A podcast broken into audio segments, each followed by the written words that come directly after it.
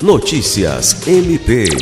O Ministério Público do Estado do Acre, por meio do Grupo de Atuação Especial em Contextos Migratórios, GAIMIG, realizou nesta quinta-feira 5 uma reunião com representantes do Ministério Público Federal e da Defensoria Pública da União para discutir a situação da política migratória no Estado.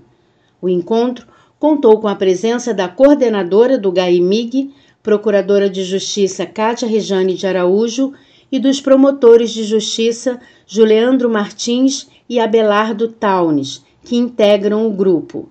O objetivo da reunião foi alinhar estratégias entre as instituições do sistema de justiça para lidar com os desafios da política migratória no Estado, que já vivencia um aumento de imigrantes e abrigos sobrecarregados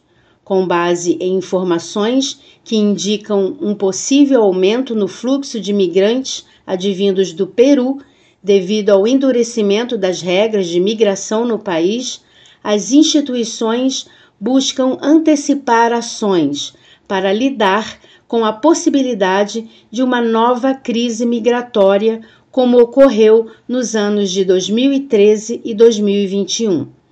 Lucimar Gomes, para a Agência de Notícias do Ministério Público do Estado do Acre.